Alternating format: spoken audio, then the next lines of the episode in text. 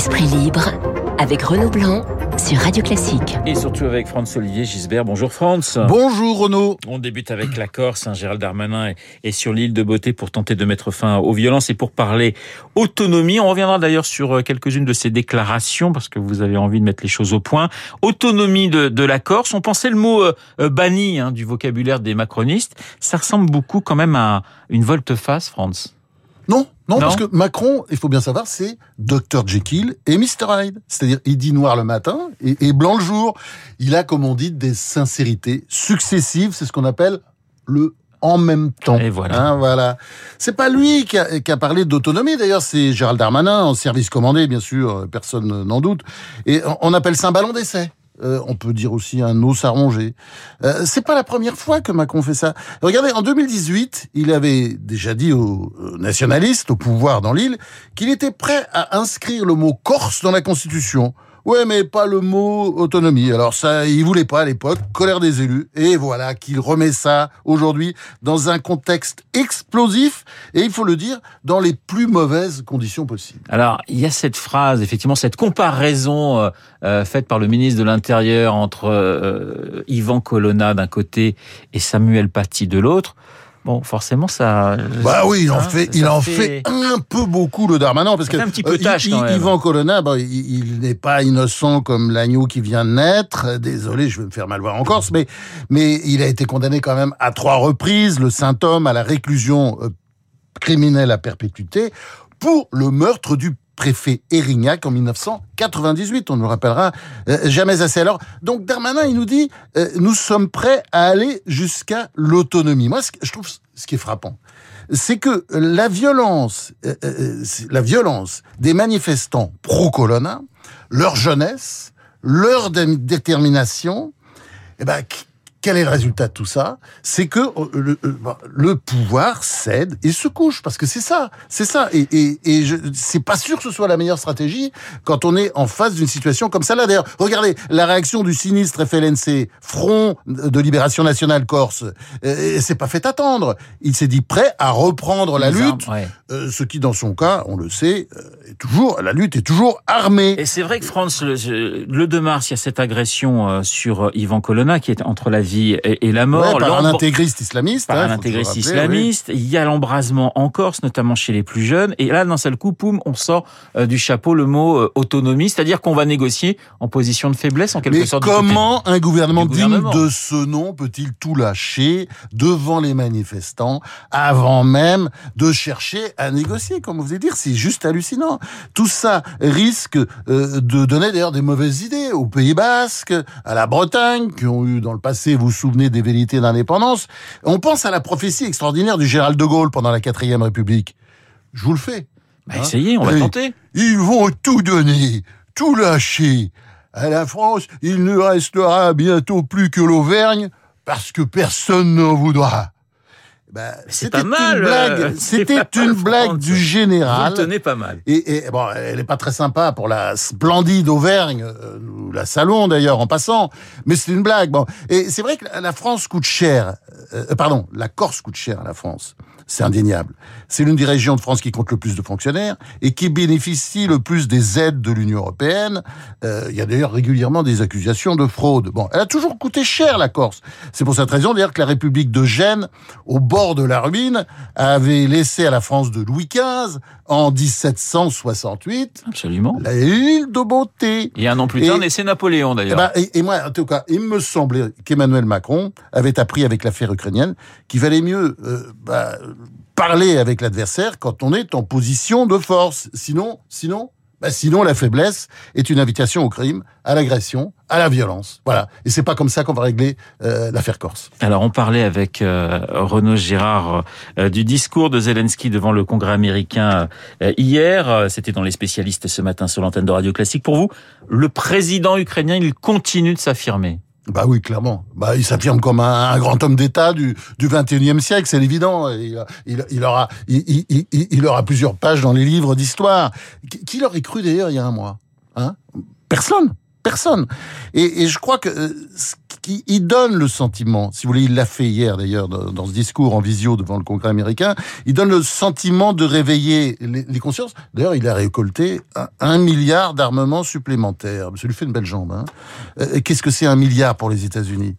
Euh, Pas euh, pas grand-chose, mais c'est vrai que ça dope le moral des Ukrainiens qui, face à l'armée russe, résiste au-delà de l'imaginable. D'ailleurs, vous avez vu la dernière nouvelle de la nuit. Les Ukrainiens ont récupéré le maire de, Méli, de Mélipol et, et, et, qui, qui, qui avait été enlevé par oui. les Russes vendredi. Hein, et ben Fedorov, Ivan Fedorov, il a été euh, libéré après une opération spéciale des Ukrainiens. Les Ukrainiens se débrouillent. Et je crois que c'est la grande leçon des trois premières semaines de guerre. La Russie n'est pas entrée dans l'Ukraine comme dans du beurre, et Poutine a fait la démonstration, bien malgré lui, que la Russie et l'Ukraine ne formaient pas une même nation pour deux raisons. Si ça avait été vrai, l'opération russe se serait bien passée. Or, bah, il y a une âme, une nation ukrainienne.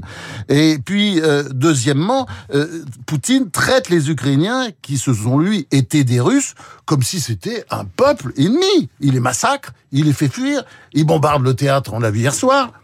Et on a vu d'ailleurs aussi Poutine traité hein, par Joe Biden de criminel de guerre. Vladimir Poutine qui évoque des programmes pour qualifier les, sanctions des, des Occidentaux. France, vous vouliez évoquer ce matin euh, ce que vous appelez les, les nouveaux fascistes français. Qui sont-ils? Ils ont un lien forcément avec la guerre en Ukraine.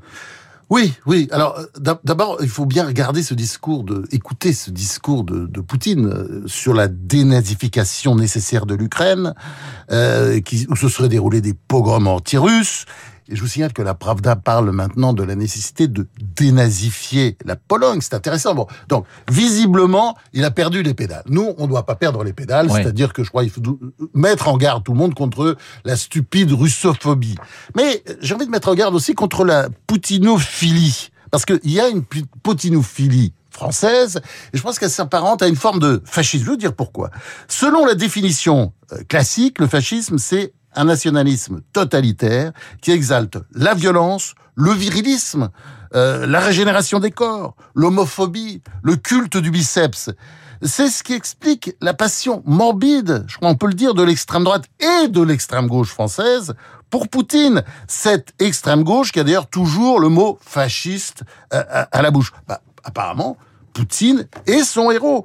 Jean-Luc Mélenchon, d'ailleurs, a trouvé la formule qui résume la position de la, ce qu'on peut appeler la fachosphère. Je sens que vous allez vous faire les copains du côté bah, de la oui, France bah oui, mais il a trouvé, mais enfin bon, il parle là au nom de la fachosphère de l'extrême ouais. droite et de l'extrême gauche, parce qu'il dit, il tient à peu près le, le, même discours. Il dit, soyons, il tient à peu près le même discours, pardon, ils tiennent exactement le même discours. Donc ils disent, à propos de Poutine, soyons non inligués. Bah, si c'est pas une, si c'est une blague, moi, franchement, je, je trouve qu'elle est pas drôle, et c'est ce qu'on peut appeler du ponce pilatisme, oui non aligné face à l'abjection, face au massacre, alors que la réalité euh, du poutinisme crève de plus en plus les yeux, c'est un fascisme, parce que idéologiquement, Poutine n'est pas le fils d'Hitler, mais de Mussolini, comme on peut le constater en lisant la formidable biographie de Mussolini de l'historien Maurizio Serra, j'ai fait ça ce week-end, le mystère euh, Mussolini qui est paru chez Perrin. Les similitudes entre les deux hommes sont frappantes. La froideur, le mensonge, la volonté de puissance, tout y est à la différence près.